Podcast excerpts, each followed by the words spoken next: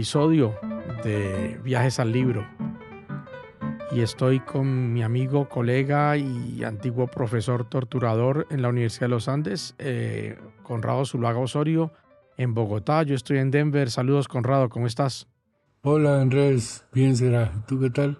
Muy bien, mira, eh, vamos a tener un nuevo episodio, un tema nuevo. El tema de este episodio 4 eh, nos acompañarán eh, tres escritores viajeros. Vamos a tener en Viajes al Libro este podcast sobre el mundo de los libros y cómo los libros nos llevan a viajar. Este episodio será sobre escritores viajeros y tenemos tres invitados, Conrado. ¿Cuáles son? Pues son eh, el barón Alexander von Humboldt, la escritora suiza Anne-Marie Schwarzenbach y el explorador y aventurero inglés Sir Francis Burton. Perfecto. Vamos a empezar entonces antes de invitar a, estos tres personajes en la imaginación y gracias a sus libros, vamos a escuchar un poco la obra musical para orquesta y máquina de escribir, The Typewriter, escrita en 1950 por Leroy Anderson y interpreta el piano Marcus Stab, gracias a musopen.org.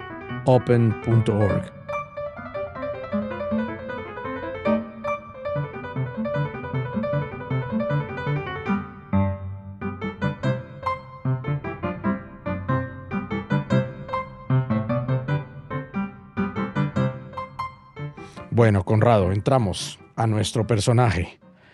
¿Cómo lo caracterizamos? como el hombre que no pertenece a ninguna nación y pertenece a todas, que es Humboldt.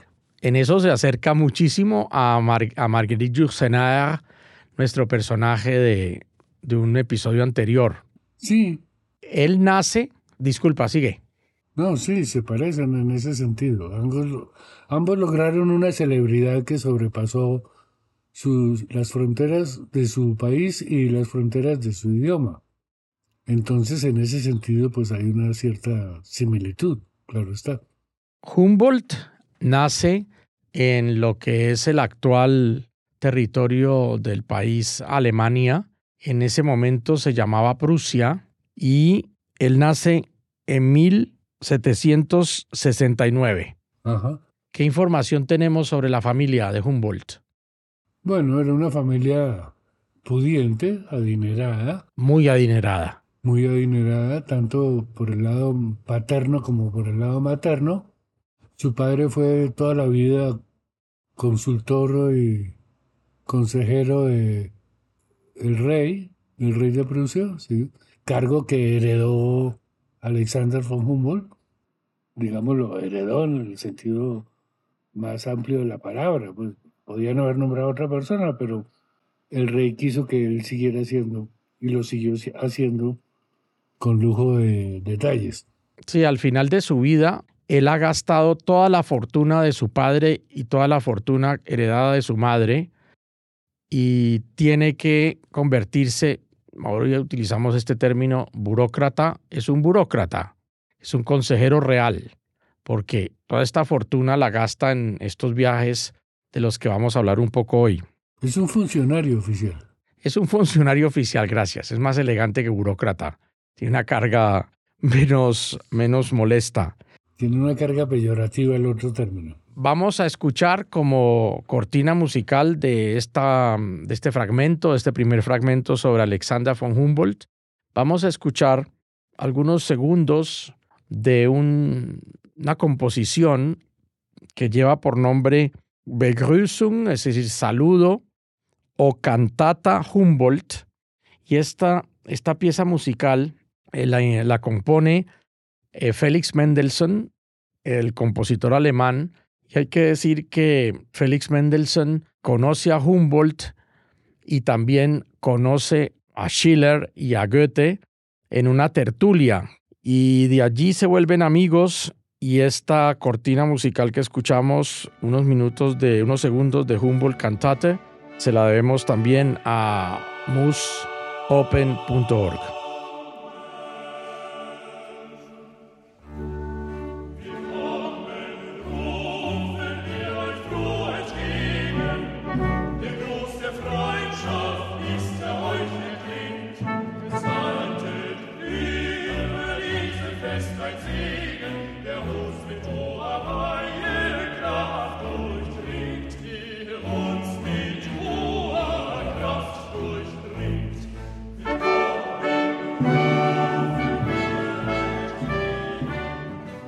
Escuchábamos entonces una composición de Félix Mendelssohn, la cantata Humboldt o la bienvenida Begrüßung de 1828 y estrenada en Berlín ese año, el 18 de octubre.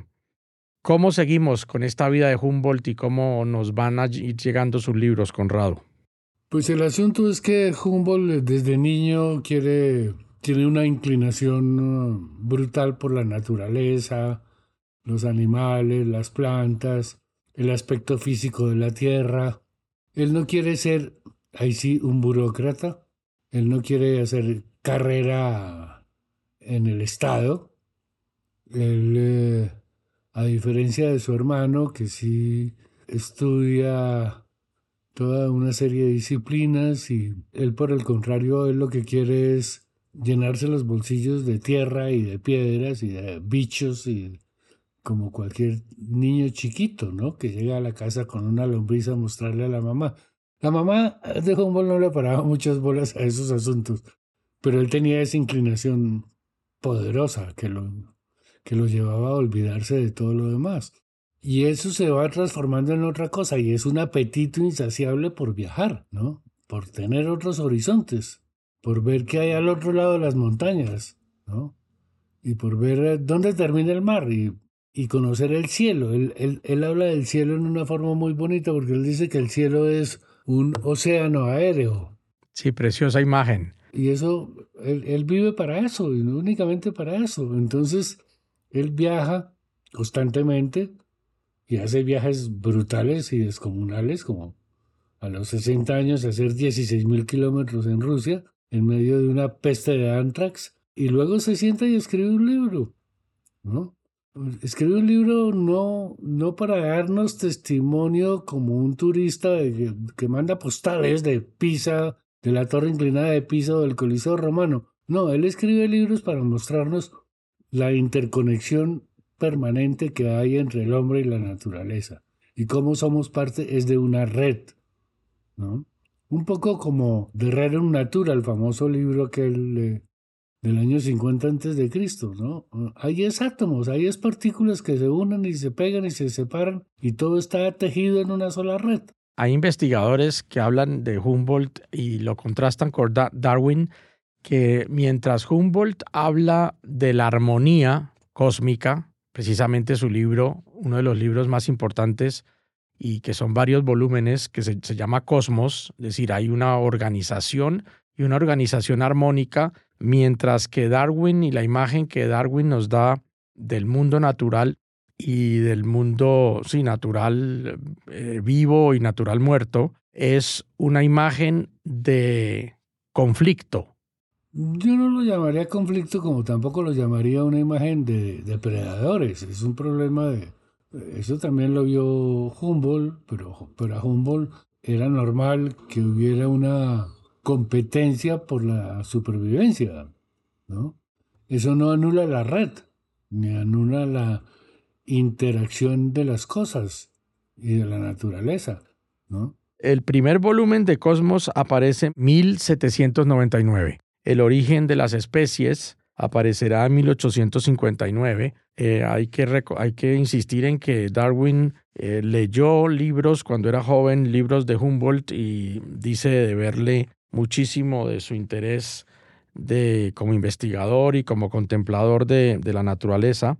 Tengo aquí para ti, para nuestros oyentes de Viajes al Libro, un fragmento que tiene que ver con esto de lo que hablabas del del cielo, eh, un fragmento tomado de Cosmos y va a ser leído por una exalumna mía que vive en Cali, Colombia, nos acompaña y ella nos va a leer este fragmento. Su nombre es Catalina Jiménez. Escuchamos a Catalina y pasamos después a unos segundos más de la cantate Humboldt. Y en Cosmos comenta. El placer que experimentaba cuando niño al mirar el perfil de los mares y continentes dibujados en los mapas, el ansia de contemplar esas constelaciones del sur que nunca aparecen sobre nuestro horizonte, las estampas de palmas y cedros del Líbano en una Biblia ilustrada, todo ello puede haber contribuido a encender en mí el deseo de viajar por lejanas tierras.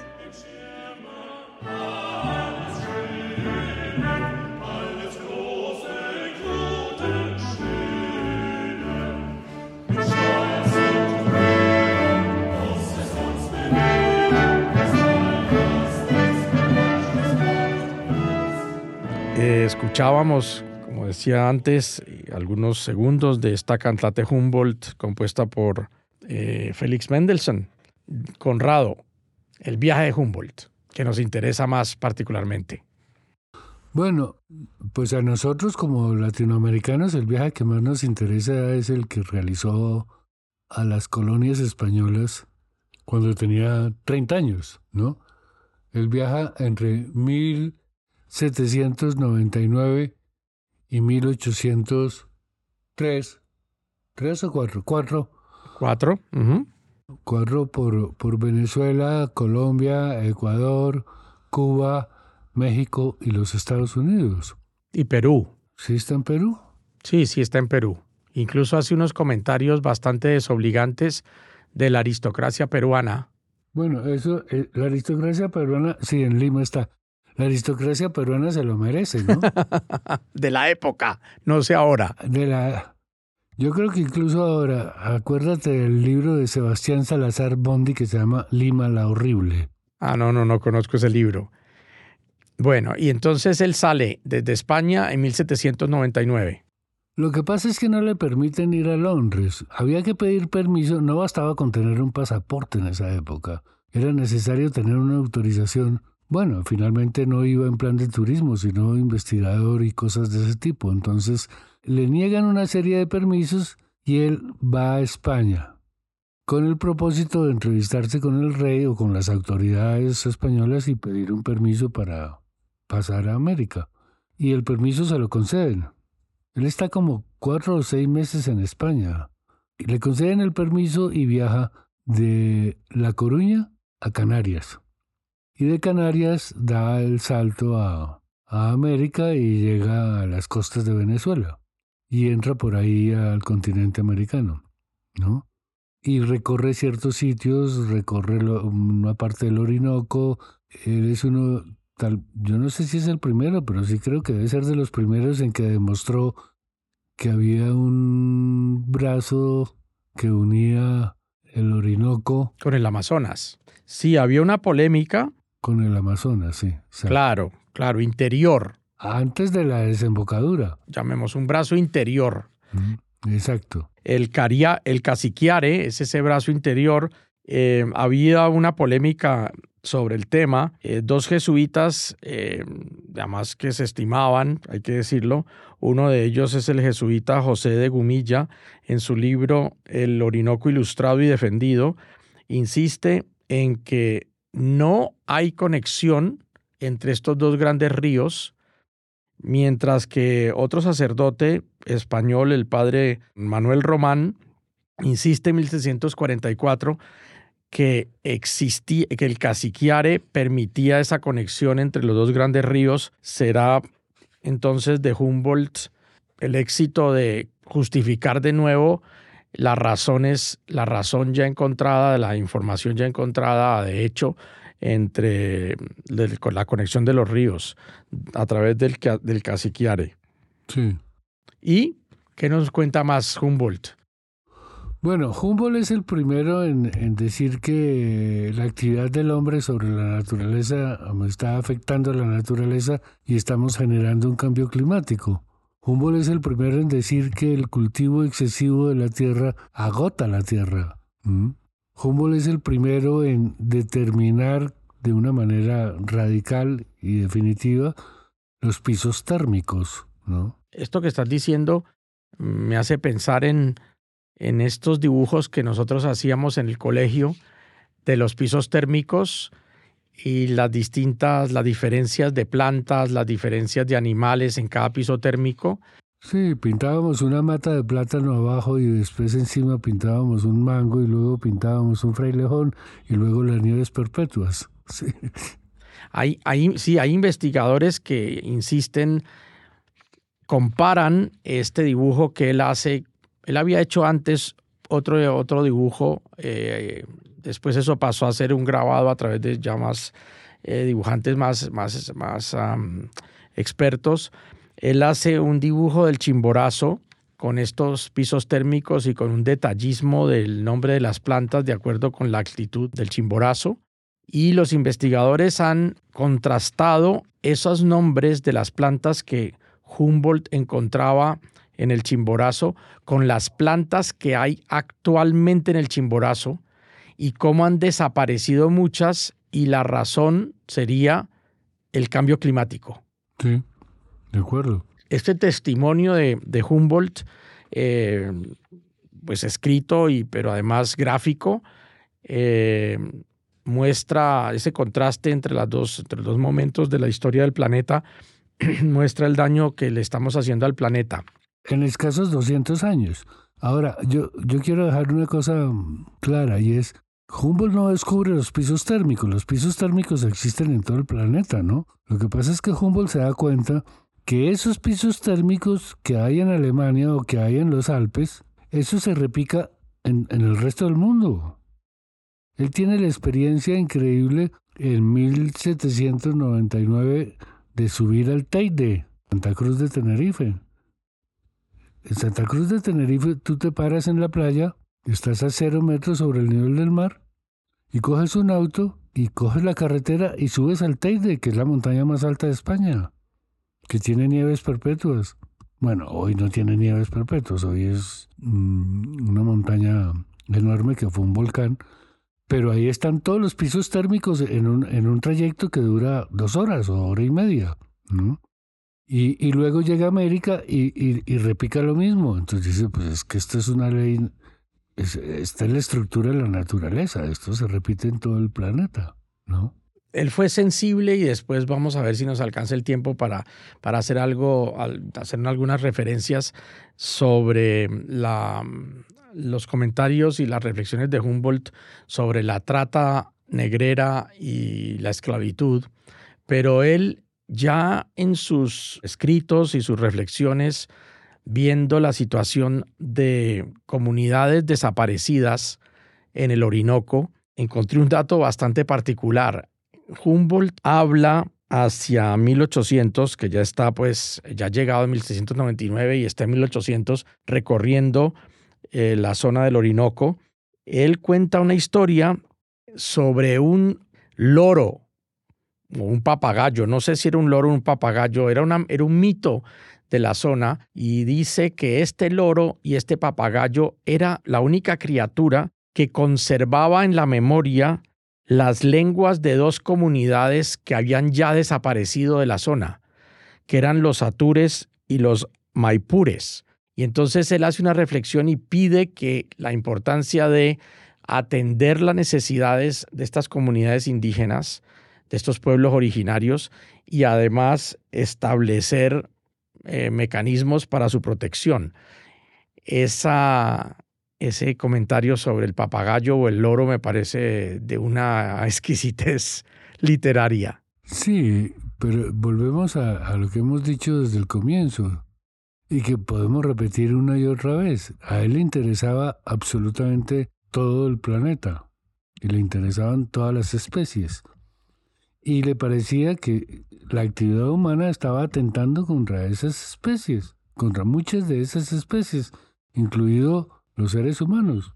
La pelea con, o la discusión, pues no es una pelea, el debate frente a la esclavitud en Cuba o frente a la esclavitud en Estados Unidos, él le dice a Jefferson en la cara de su país, señor presidente, es admirable, pero es inconcebible que usted tenga esclavos en su hacienda.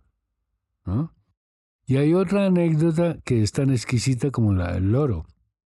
Cuando salen de Bogotá, ellos vienen a Bogotá simple y llanamente a conocer a Mutis. Al sabio José Celestino Mutis, el botanista. Sí, él podía haber cogido un barco en Cartagena o trasladarse a Panamá y coger un barco en, Ciudad de Panamá y bajar por el Pacífico a Ecuador y a Perú. Pero él decide hacerse la travesía por el Magdalena río arriba y luego subir a la sabana de Bogotá para conocer a José Celestino Mutis y todo su observatorio y su biblioteca que era famosa en el mundo entero. De Bogotá siguen entonces a pie, no, no, no se va a volver a Cartagena para ir a, Quito. Entonces siguen a pie y hay que pasar la línea. Y la línea se pasaba en esa época a lomo de indio, sentado en una silla que estaba amarrada a la espalda del indio. Y Humboldt dijo, yo nunca haré eso.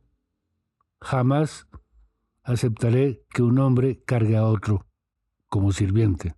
Yo paso caminando y paso caminando. Si las autoridades le ofrecieron ese servicio eh, por, digamos, por su fama, su reconocimiento, el respeto que sentían hacia Humboldt y Humboldt rechaza este gesto, digamos, de cordialidad, de hospitalidad criolla española y él rechaza diciendo que esto es pues inhumano. Sí, los portadores de hombres. Escuchamos ahora un poco más de nuestro tema para este programa, la cantata Humboldt, y volvemos en unos segundos.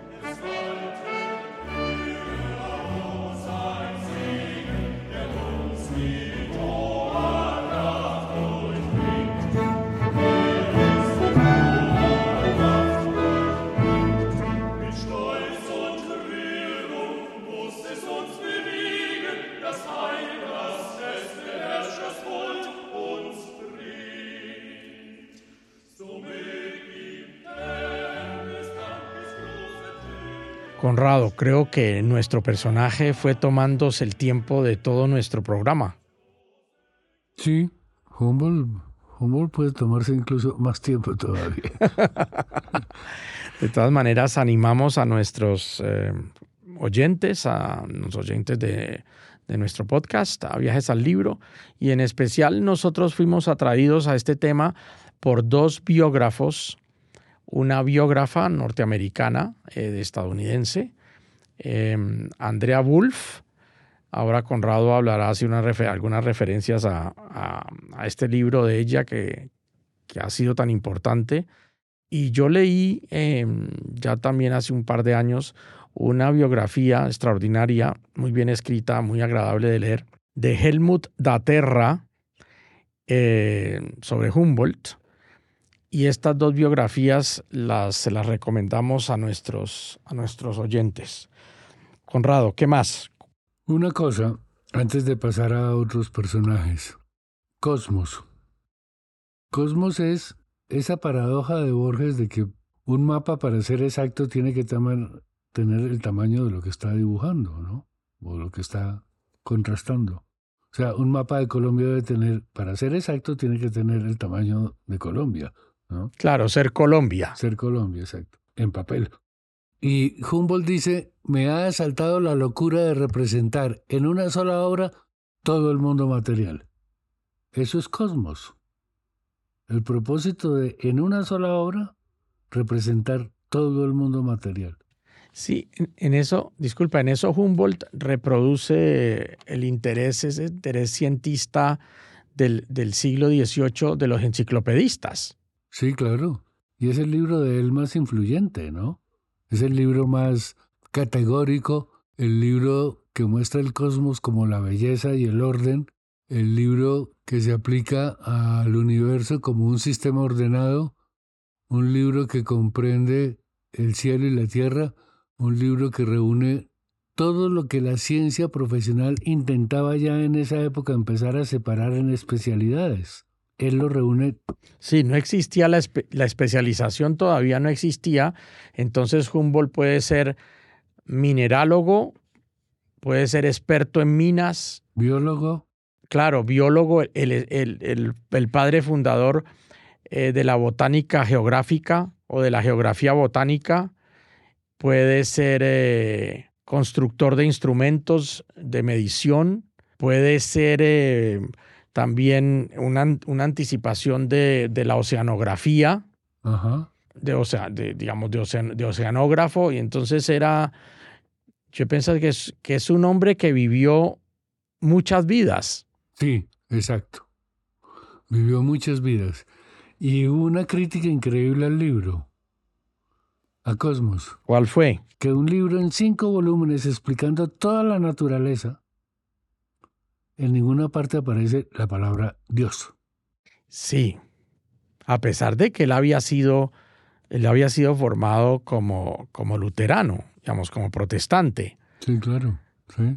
Sí, no, no, no recurrir, eh, además en las situaciones tan difíciles de vida que, que le, tocó, le tocó pasar en estas exploraciones, Yo recuerdo, bueno, aunque Dios no sé si se interesaría por esta situación que voy a narrar ahora, lo que cuenta Helmut Aterra en su biografía, y es que estaban en una zona de Venezuela plagada de mosquitos. Yo siempre le he tenido un particular pánico a los mosquitos, entonces siento, me siento en peligro con leyendo solo la anécdota. Eh, Humboldt y Aimé Bonpland, el botánico francés con el que viajaba, se dan cuenta o inventan mejor la única manera posible para sobrevivir, porque no podían ni siquiera dormir por el ataque despiadado de, de, estos, de estas criaturas, de estos insectos, y la única manera que encuentran para poder dormir un poco es enterrarse en la tierra dejando unos pequeños como, tabi, como tubitos en la nariz y respirar por ahí, pero todo el cuerpo está sepultado para poder dormir. ¿Te parece eso una de las formas del infierno? Sí, pero yo te quiero, terminemos con una cosa, con un dato específico concreto y, valiosísimo es que el primer volumen de Cosmos se publica en abril de 1845. En los dos primeros meses había vendido más de 20.000 ejemplares. En 1845, Andrés, ¿uno vender 20.000 ejemplares de un libro? No, es que no lo puedes hacer ahora, salvo si eres la autora de Harry Potter. más o menos, ¿eh? De acuerdo. O corintellado para nuestro contexto hispánico. Sí, de acuerdo. Sí, es un éxito publicitario asombroso. Rotundo. Sí, totalmente asombroso. De acuerdo. Eh, dejamos entonces aquí y terminamos. Vamos a tenernos que despedir por hoy de nuestro. No vamos a poder seguir con otro eh, escritor explorador. Los dos personajes que teníamos en mente pues eh, exigen más tiempo. Nos tenemos que despedir en este cuarto episodio que pensó ser simplemente un fragmento del cuarto episodio. Eh, dejamos aquí entonces y volveremos en nuestro próximo Viajes al Libro. Volveremos con Anne-Marie Schwarzenbach, escritora suiza, y más que escritora, veremos por qué es más que escritora, muchísimas cosas más. Y también hablaremos de Sir Francis Burton, el explorador, espía, políglota del Reino Unido. Escuchamos entonces para despedirnos y los dejamos y les agradecemos desde la Universidad de Colorado Denver y desde Bogotá, Colombia, por estar con nosotros. Eh, unas palabras de despedida antes de que escuchemos la, el mecanógrafo. Conrado. El lío con los escritores viajeros es que todos los escritores que viajan escriben. Entonces siempre vamos a tener una fila detrás de nosotros esperándonos para que hablemos de algunos de ellos. Piensa que una editorial española eh, hace año y medio publicó un tomo de 1200 páginas que se llama Viajeros y tiene textos de 66 autores que viajaron está sugiriendo entonces que necesitamos algo así como 66 podcasts para los viajeros. No, tampoco, tampoco, pero sí podríamos rescatar unos cuantos que, que no los hemos visto nunca como viajeros, los hemos visto, el mismo Humboldt. De Humboldt la mayoría de la gente piensa es en su obra científica, pero que fue un viajero, Sí, yo, yo hubiera pensado una de las, eh, yo, eh, para, es que incluso seguimos hablando y no podemos terminar este podcast y eso es muy, muy, muy atractivo. Y una de las tesis centrales para Humboldt, bueno, eso ya se conocía desde, desde el siglo XVIII, también al principio del siglo XVIII, y también con escritores como Lawrence Stern y filósofos como George Berkeley, el británico, el irlandés, y es que ninguna educación está completa si esa educación no incluye los viajes. Tener cierta educación implica viajar. Viajar, exacto. Y el otro comentario así general diría yo, y es que estos escritores viajeros, a diferencia de otro tipo de escritores que no lo son, a mi juicio hay un sentimiento fundamental en ellos y es considerar que la realidad más allá de ellos, fuera de ellos, es muchísimo más interesante, atractiva y significativa que ellos mismos. Entonces hay, hay una humildad esencial, sí, o una falta de arrogancia esencial en estos escritores como Humboldt, como Anne-Marie Schwarzenbach y como Sir Francis Richard Burton. ¿Qué te parece? ¿Estás de acuerdo con mi reflexión? Estoy, estoy completamente de acuerdo contigo. Sí, esa es una de las enseñanzas de estos escritores. Sí. Bueno, nos despedimos, muchas gracias. Volvemos a despedirnos y parece que nunca terminamos esos como, como estos visitantes, eh, estos, estos, visitantes malos que siempre se nos están despidiendo y queremos que se vayan y nunca terminan yéndose. Como los borrachos. Exactamente. Vamos a dejarlos con unos segundos de nuestro tema musical de Typewriter con Deleroy Anderson y nos volvemos a ver pronto y le agradecemos eh, la paciencia, eh, la capacidad de enseñanza y su gran precisión técnica como maestro del sonido a Jake Sorensen. Hasta pronto.